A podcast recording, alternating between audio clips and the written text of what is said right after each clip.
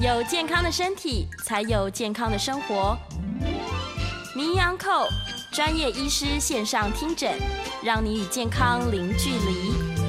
这里是九八新闻台，欢迎收听每周一到周五早上十一点钟播出的名医安扣节目。我是台安医院心脏血管外科袁明奇袁医师。今天的节目呢，在 YouTube 上有同时直播，欢迎听众在 News98 YouTube 上频道上可以留言询问相关的问题。每次我来这边，大概不外乎就是谈心脏血管方面的疾病，所以呢，大家如果有这相关的问题的话，待会在半点钟之后呢，我们就欢迎大家打电话进来，或在 YouTube 上留言，我都会试着回答你们。我们的欢迎 call in 专线是零二八三六九三三九八。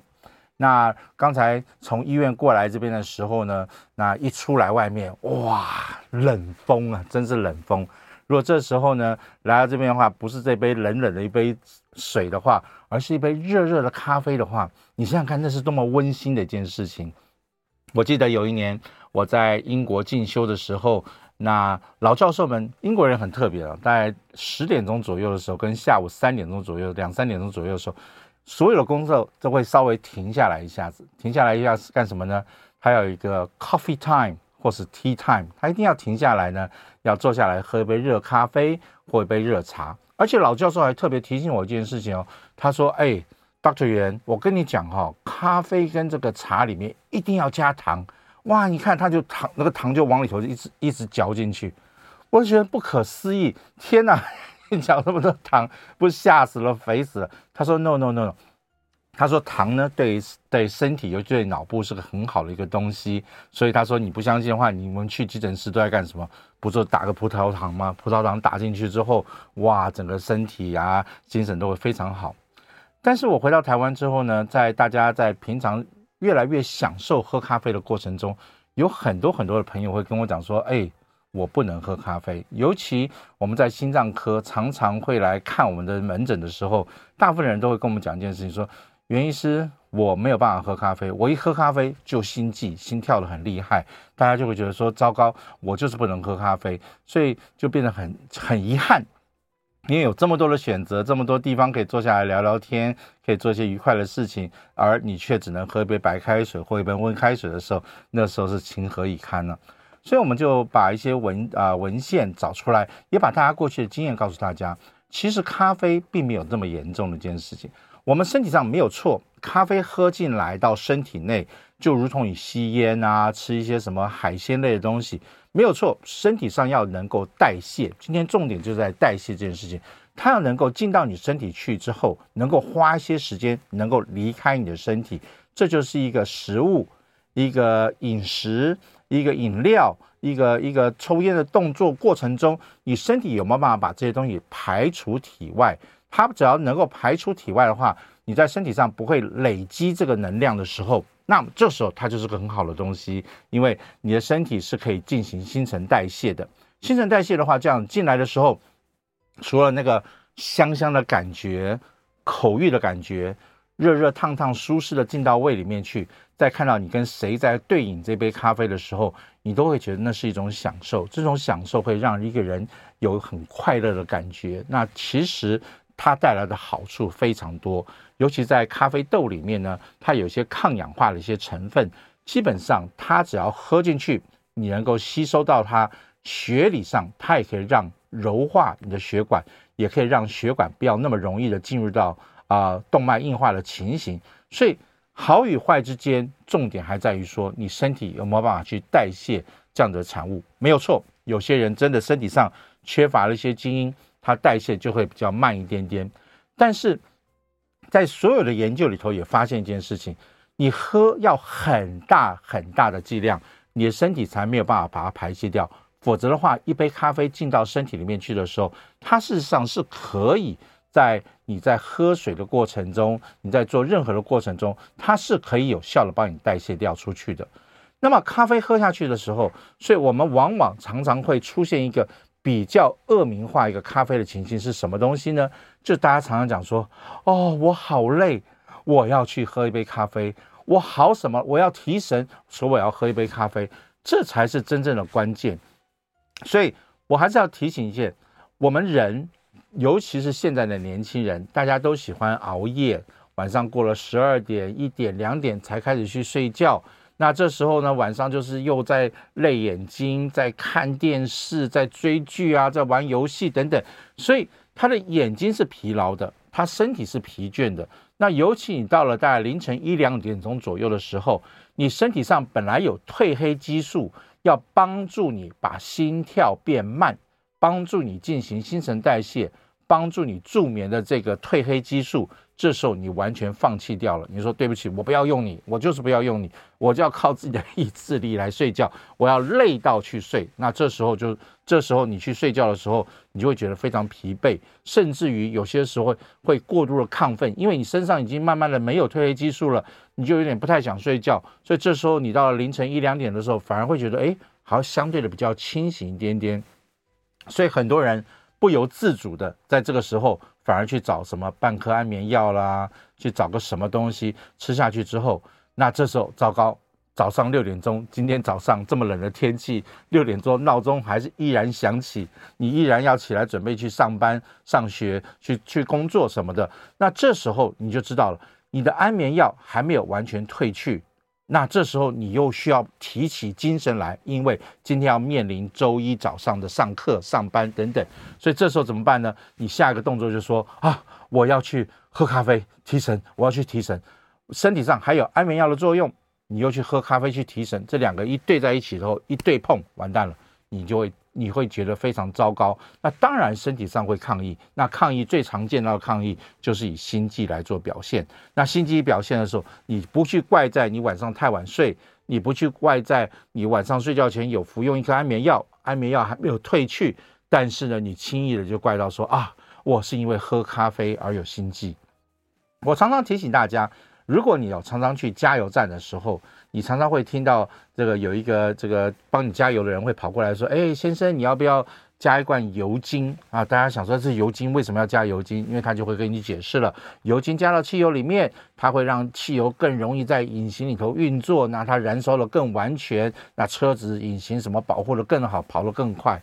咖啡也是一样，咖啡因、茶里面的咖啡因等等。都是一样，进到体内之后，它会帮你的身体做一些运作，做一些协调，那让你的交感神经事实上会有一点点小小的兴奋，有点小亢奋，但它都是微微的帮助。但微微的帮助的前提，大家听清楚喽，那就是你的油一定要加满，所以你身上的水分如果是很充足的话，这时候才去喝一杯咖啡下去，那这时候它有加成的作用，它会让你身体觉得非常的放松。非常的舒适。那同个时间，你身上有足够的水，你喝了一杯咖啡之后，大概一两个小时之后，你的膀胱自然就会说：“哎，我要把水排出去。”那同一个时间就把咖啡带走了。所以常常我也是在啊啊问大家说：“哎。”你要不要看一下你的肾脏功能好不好？那就是喝一杯香醇的一杯咖啡之后呢，等大概一个半小时到两个小时，你去洗手间，你去一上厕所之后，你会觉得嗯，好像在哪里啊有闻到一个那个那咖啡的味道哈。这个就是有一次我在研发我的那个集尿器的时候，那我在测试车上边开车边边排排排尿，那那天也是喝完咖啡。结果，那楼下那下面的栓子没有栓好，所以一喝下去，一小便，那车子都都闹死，然后反而有咖啡香出来哈。所以这就是代表说，你如果你的身上你的肾脏是 OK 的，那么你喝进去之后，它在一个半小时、两个小时的时候，它会随着水分。而代谢出你的体外，那你也知道说哦，那我是可以代谢这个咖啡的，那更是可以去享受、去享用这杯咖啡，那你自己就会觉得说，嗯，还不错，蛮蛮香醇的一件事情，你就很帮忙。那所以，我还是在提醒大家，就算你是有一点代谢有点小困难的人，其实还是 OK，你可以偷偷摸摸去饮那去品尝一下子，但是你的前提。就是你身上的容积一定要够，也就是说你身上的水分一定要够。我们每一个人，你很好算，我常常告诉大家非常好算，你是几公斤，你每个小时就至少要喝那样多的水。好，我不要用我做比喻，你们会吓到。但是一般来讲的话，一般人一个人是来讲说是六十公斤的话，你每个小时就应该喝六十 CC 的水。那六十乘上二十四，那就是你一天应该的摄取量。那如果说你是比较好运动的，流汗比较多的话，那你就要大概喝一点五 CC。所以说六十的话，你大概一个小时大概就要喝到九十 CC 到一百 CC，那乘上二十四小时，就是你一天应该要喝的喝水量。那这时候你想要喝，要享受一杯咖啡或想一杯享受一杯热茶的时候，那你只要在那个前后的地方稍微多加一点点的水分。那它至至少有这个稀释的作用。那你小小的分开式的去饮用它的时候，那么在你的身体上绝对会在你的胃、在你的肠子在吸收的过程中，在在呃在喝的过程中，它会有稀释，它会有缓慢吸收，它也会有慢慢的经由身上的一些代谢的酵素，呃，把这些东西把它排出到体外。所以会不会造成心悸？其实这两个关联性在，在呃两年多前国际的一篇文文章文献里面，医学文献里面也有研究过，它的关联性是没有的，是真的是没有的。所以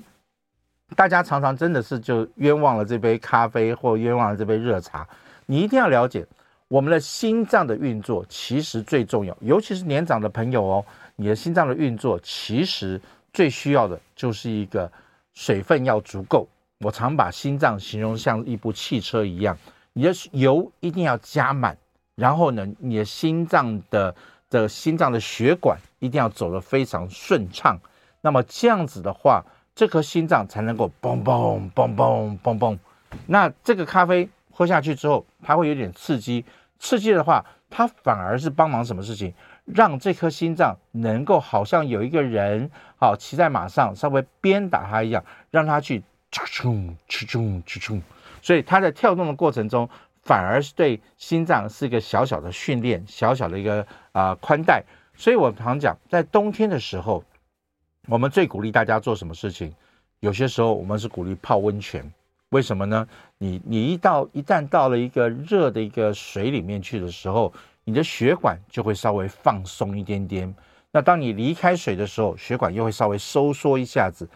放松与收缩的过程中，对身体、对心脏血管都是一个短暂式的训练的方法，你身体会觉得非常舒服。同样一个道理，当你喝一杯热咖啡、喝杯热茶的时候，它的这些热热的东西进到身体、进到胃里面的话，从内部里面会产生一些热能。所以，尤其大家在喝完一杯呃浓浓的这个咖啡的时候，你会觉得哇，全身会觉得非常舒舒服。那它的咖啡因会刺激一下你的呃你的肾上腺素，会刺激一下交感神经，你的心脏会稍微跳快一点点，跳快一点点的过程中，它让身体的每一个角落借由这个心跳的跳动，把这些营养能够顺势的推送到身体的每一个组织、每一个每一个器官里面去的时候，那等于是给身体吃了一个巧克力，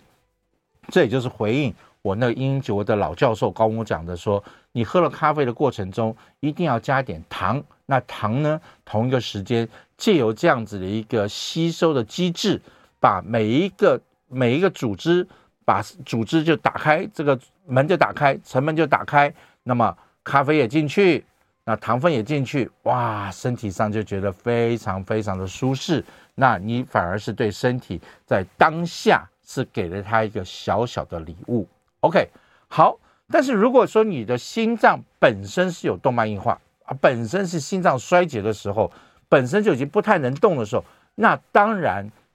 你在喝咖啡的摄取量就要小心点，因为毕竟它是有一点小鞭打这颗心脏的作用。小鞭打的作用的时候，你已经呈现在一个衰竭，已经呈现在一个无力的状态的时候，那你这时候再去给他给我跑，给我跑，给我跑，那当然他会觉得比较吃力，他当然会觉得说比较受不了，所以这个时候你的摄取量就必须要做个调整，你还是可以喝一点，吃一点，因为我常讲，我们在心脏科常常遇到的就是末期心脏衰竭的病人，他很辛苦。啊，医师说不能吃咸的，医师说不能吃甜的，医师说这个不能吃，那个不能吃，什么都不能吃。那他活在那边就是很痛苦，每天只是粗茶淡饭。那吃这个不能加盐，吃那个不能加糖，这个这个什么都不行。他的人生变得非常无趣，活着反而是不快乐的一件事情。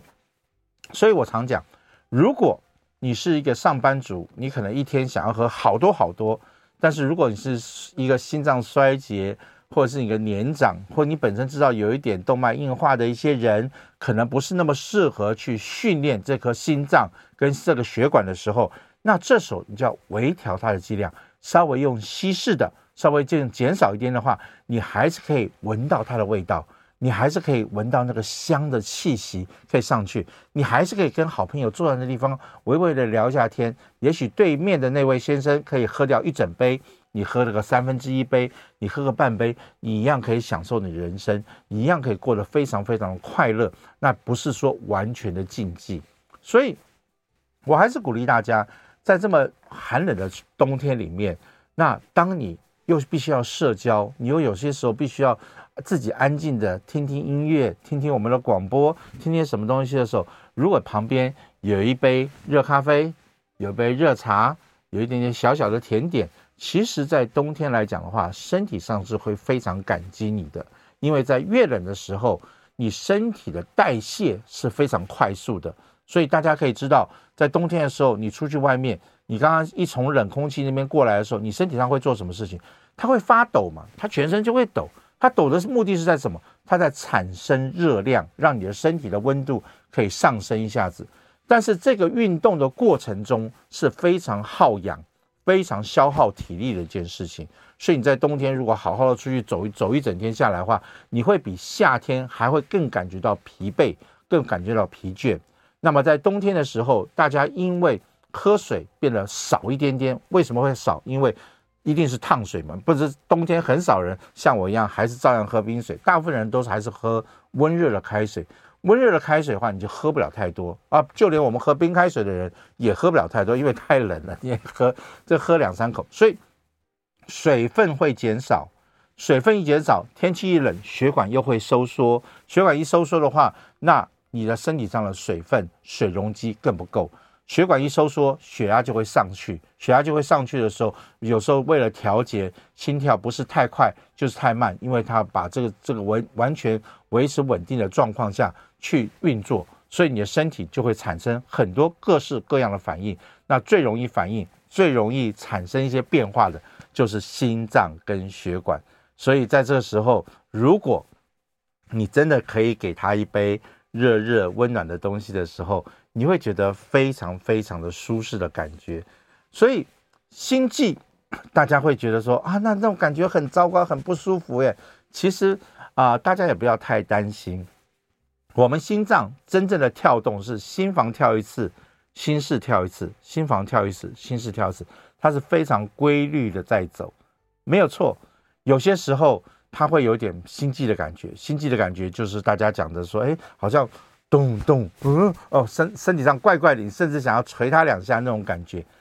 那种事情是什么？就是我们心脏上面有个发电机，这个发电机偶尔也会去测试一下子。讲个普通的话，就像我们啊、大厦。大厦不是都有那种发电机吗？对不对？那偶尔是不是管理员或者是这社区的主委就过去给它发动一下，看一下这个，哎，这个发电机到底还有没有效果，还有没有在运作？而或者是他最近听到说，哎，台电最近供电不稳，我们随时可能要启动这个发电机，所以他就不时的会去地下室看一下那个发电机还有没有工作，油有没有加满，柴油有没有加满，会不会启动起来？是必要的时候要会启动起来。那么心脏上面的这个。主要的发电机，好，就是心房心室之间有个调节的发电机，它旁边有一些卫星小站，它就是一个备用的电瓶系统。所以，当你越是疲惫的时候，当你越是操劳的时候，越是过劳的情形，越是睡眠不好的时候，或者越是情绪不稳的时候，你身体上会自然以为，哎呦，糟糕，我的主发电系统好像有问题了。台电好像不要供电了，那这时候这些旁边这些小卫星小站就会蠢蠢欲动，说：“哎，我什么时候要介入来帮助我这个老板？”好，所以大家知道，如果你不小心因为心脏麻痹倒下去的时候，你身体上自然会想办法救你。他怎么救呢？所以只要有一旦有人有心脏不舒服倒下去的时候，多半跟着来的是什么？他就会恶心呕吐，他一定会。好。这就是自己再想办法要刺激自己的心脏，让自己的心脏能够再活泼跳动起来。所以身体上是有在心脏上面是有很多这种卫星小站悬挂在那个地方，随时蠢蠢欲动，说：“哎，老板一旦不跳，我就要来代替它的功能，我来取代它的功能，这样子哈。”所以它是会测试的。所以你只要不要太疲倦，不要太劳累，或者一切都弄得很好的话，它很少去启动这些发电系统。但是如果你很疲倦，你很累，你有抽烟，你有熬夜，你有吃各式各样奇奇怪怪药物的时候，它那个地方就会相相对的比较敏感一点。所以当你有心悸的感觉的时候，先不要急着去就医，反而是要做什么？反而先去想想看，我这段时间。我的作息出了什么问题？我是不是运动量不够？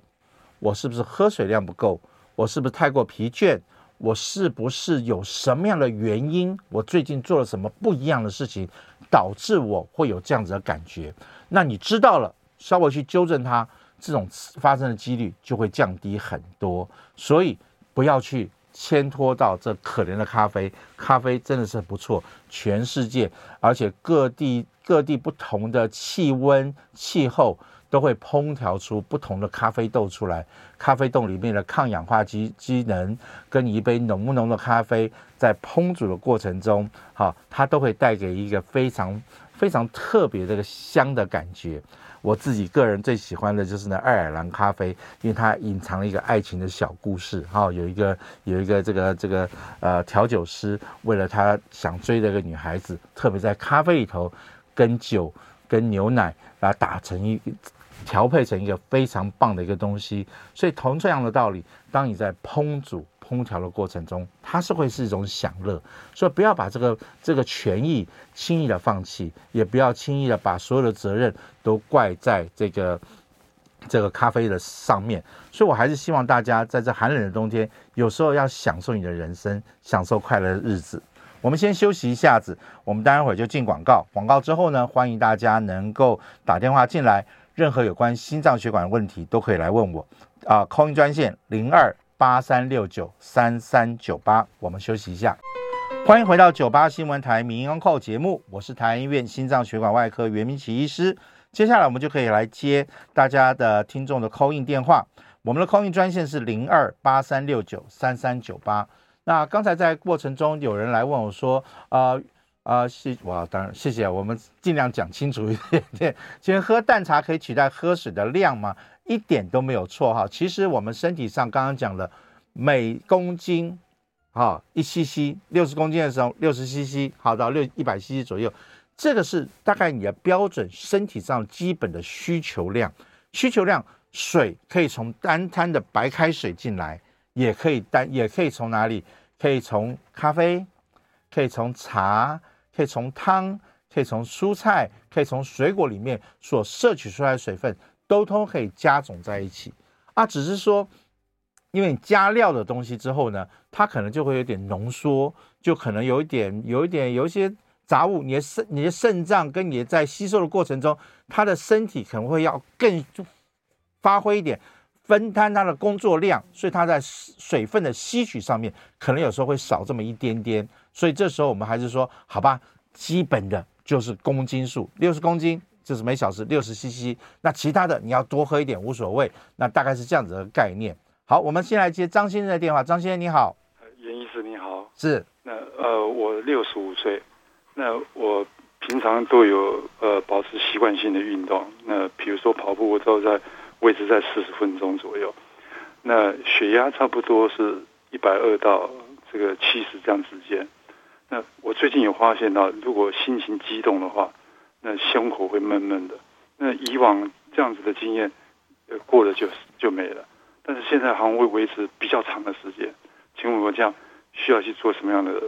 了解吗？OK，六十五岁的时候，大家一定要了解这件事情哈。身体上的血管动脉硬化是每一个人一定会历经的一件事情。我常常比喻，就是说你到了六十岁，如果你看镜子，哇，天哪，一根白头发都没有，一个皱纹都没有的话，那对不起，你可能是异类。所以也就是说，人到了六十岁的时候，头发一定会白，那么一定会有皱纹。同一个时间，你的心脏跟血管就会有某种程度的动脉硬化的情形。我们只是说，如果你有三高，如果你像我一样肥胖，如果说你不常运动，或者你常常处在一个紧绷的状态的话，你的血管的动脉硬化会更快速的恶化下去。所以，所以代表说，即使你是个很健康的人，你超过六十多岁，你一样有可能会发生心肌梗塞。你一样有可能会有动脉硬化的情形，只是相对比较起来的话，如果你没有这些危险因素的时候，你发病的机会会比较低一点点。所以，如果刚刚听起来你的血压很正常，你才六十五岁，我们都认为是很年轻的一个年纪，那这时候如果你会觉得胸闷的话，那极有可能就真的是你情绪管控上面有点压力，压力一来的时候，肾上腺素一分泌出来。你自律神经、交感神，尤其交感神经一亢奋，血管就会收缩。一收缩的话，就像含羞草一下子就收缩起来。那收起来的时候，你的血流就会不顺畅。那这时候你就胸口就会有点闷闷的。所以这个时候，有些时候你去做检查，做了再多检查也没有用，因为你每次来到诊间看到袁医师肥肥胖胖的，觉得很可爱，你就很放松，就检查不出来。所以如果真的是这个样子的话，当然第一件事情，我还是建议你去。查查清楚，我们可以做一个运动心电图，心电图在这中间做个比较，看心脏到底有没有呈现一个缺氧，或者是叫做自然老化的现象。如果没有的话，我们当然就是鼓励六十多岁了，都快七十岁了，我们心情放轻松，自己一个愉快的心情面对人生，什么事情就是一笑置之。尤其像今天一样，拿一杯咖啡，每一次要生气的时候，一杯咖啡拿出来，香香的，嗯，喝一口啊，觉得什么事情。啊，就一切就太平了。我们希望是这样子。好，李小姐，李小姐的电话，谢谢。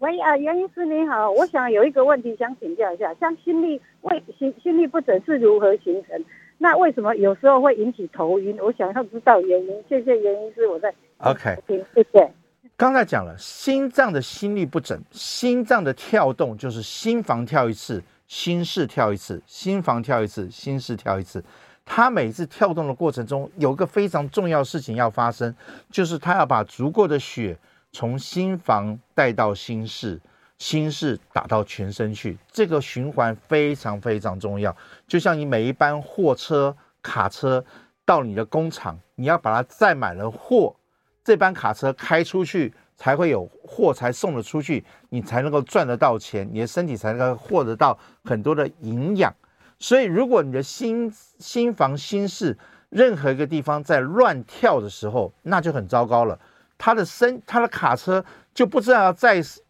要不要载货，还是我要空车出去，还是我根本载半半卡车的货，或者是还没载满就急急忙忙被开出去了。那这时候送出去的东西根本就是一部空车，空车的话。循环了半天，你身体上仍然得不到任何的能量，所以这时候就会很糟糕。所以这时候也就是回应，我们刚好有一个大概也是李先生，他刚刚讲说，在在泡在泡温泉的时候，有时候一站起来的时候头就一阵发昏，那就是因为当你在在泡在温泉的时候，你的血管都放松了，所以血液都沉在这个脚部啊肚子以下，在脚部那地方。当你瞬间站起来的时候，你心脏又没有瞬间的把血送到脑部，你脑部一下就会呈现缺血、缺氧的情形。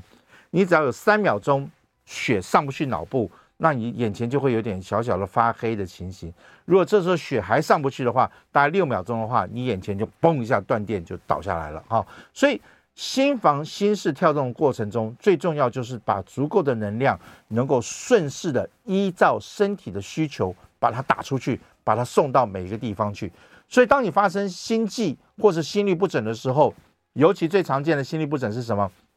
叫做心房颤动。心房颤动就是在心房这边咚咚咚咚咚咚咚乱跳的时候，那心室心室是那个发车站，发车的人就说：“他你你你到底要给我多少东西带出去？你到底要给我多少带东西带出去？”他根本搞不清楚，两个人就有点不协调了。换句话说，学也上不了卡车。卡车也不知道什么时候要出去的时候，那这时候当然在外面等待，嗷嗷待哺的脑部，嗷嗷待哺的身体，就会是说，哎哎，怎么没有货？怎么没有营养？怎么没有血过来？他马上眼前就一阵发黑，就会倒下去。所以为什么心悸的人常常会伴随到脑部有点缺氧，脑部有点头昏，脑部有点不舒服？它的原因大概就在这个地方，这样子哈。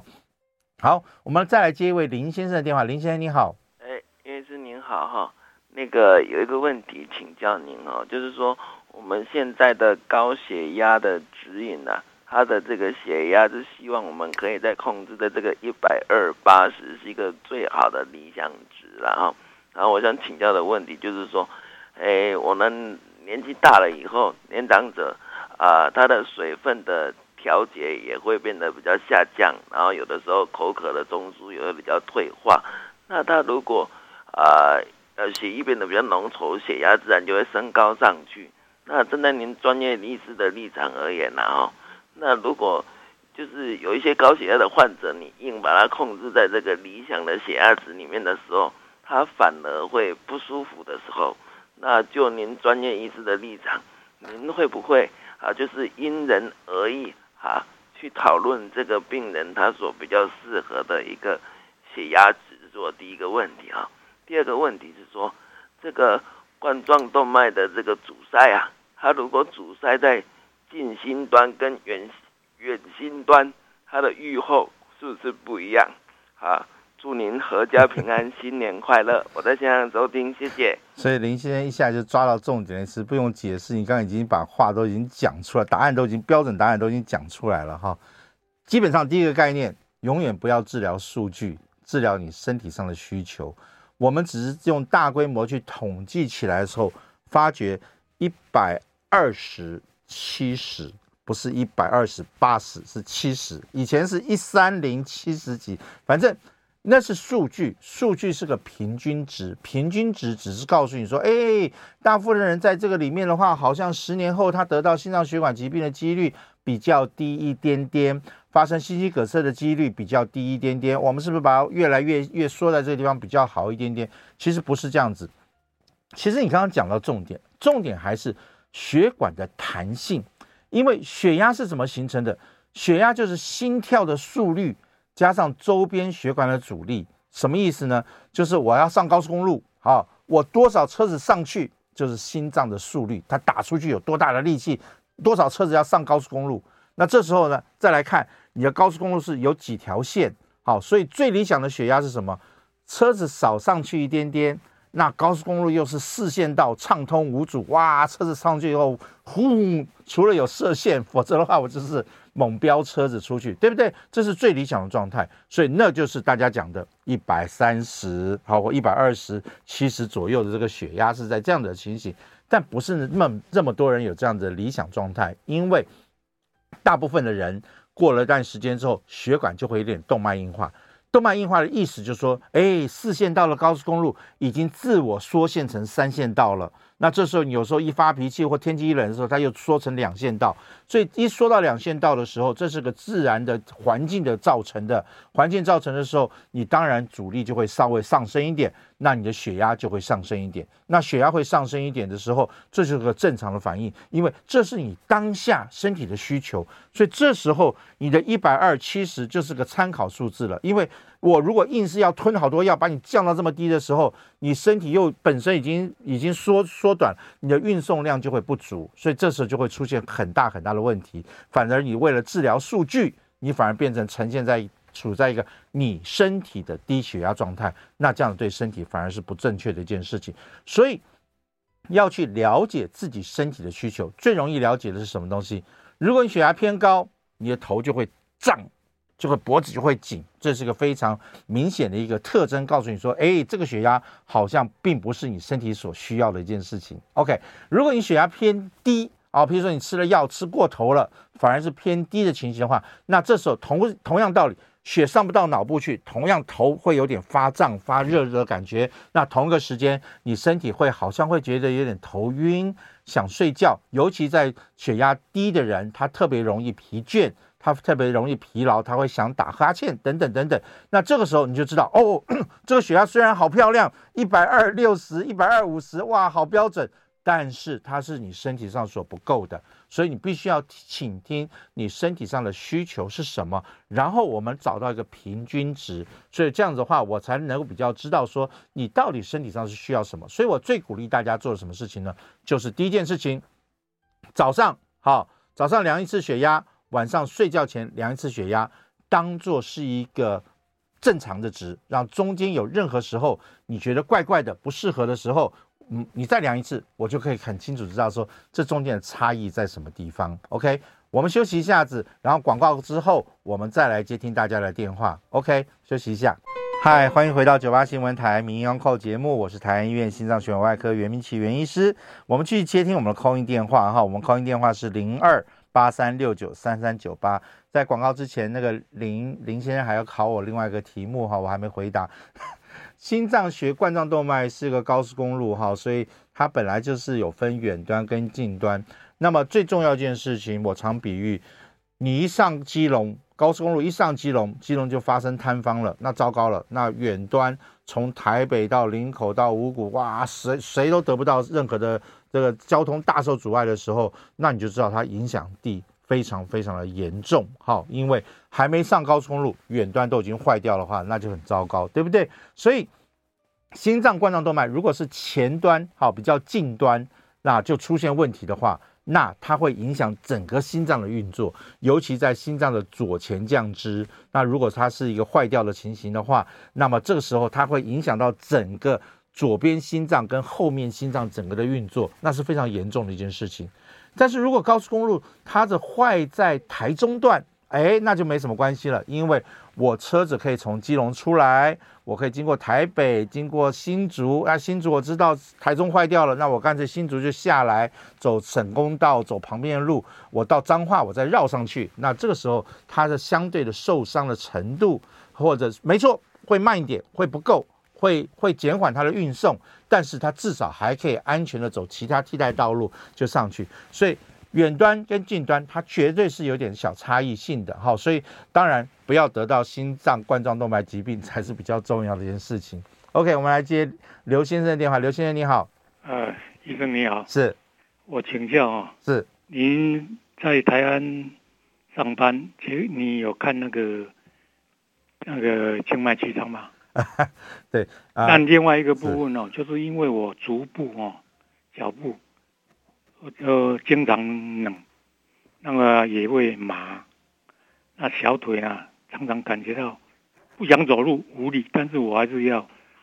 尽力去走。那会抽筋，那么呢有时候会小水肿。那这个静脉曲张会影响睡眠吗？那大便会比较困难吗？我现在是大便比较困难，因为我我本人是七十二岁，看很多医院呐、那么呢，这个这个医生都各有各有答案啦。那么当然，这个他有有一家医学中心，他就说：“哦，你这个做过那个那个超音波的检查以后呢，他说你这个这个很复杂，很困难度很高。结果呢，他推荐我说，那你就吃这个达芙蓉一千 mg 某一定。”哦，好。那么另外，刘先生，因为时间的关系啊，我先跟你解释一下子哈。其实大家一定要，听众朋友们一定要了解这件事情。心脏是个循环，好，我常把我们身体上的心脏形容像我们台湾这个宝岛。我们一定要有个南下的高速公路，我们也有一个北上的高速公路，它一定是有打下去，有个要回来。所以动脉把血送到身体的每个部位，从台北送到屏东啊，然后呢，那。屏东再从静脉回到台北，好，所以一个是南下，一个是北上，这两个一定要循环的非常好。我们甚至希望是一比一的关系，也就是说，一千 CC 的血打下去，我一千 CC 的血要回上来，那么这样的话才能造成一个循环的系统。那这个时候，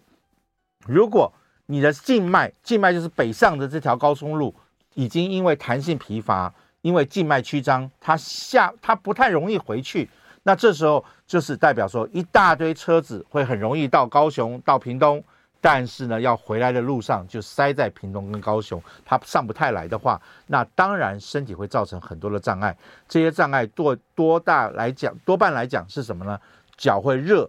会胀，因为血是烫烫的嘛，所以你脚会热、会胀、会不舒服。那再来，静脉血是身上比较脏的血，它理论上它是要带回到肝脏、肾脏去代谢的，它始终代谢的东西都回不了这个这个这个厨余处理厂的时候，它皮肤就会产生瘙痒，它就会产生一些不舒服的感觉。好，那这时候哇，白天脚都胀在那个地方，晚上一睡觉，脚一抬高。那血又不自主，因为它没有调节能力嘛，它就轰一下倒灌回来。那这时候脚又出现呈现在白天呈现在充满血热血的情形，晚上一睡觉，脚一抬高，热血就不见了，它呈现在没有血的状态。有血没有血之间，肌肉就会产生痉挛，也就是叫抽筋的现象。所以这个才是典型的静脉回流不顺。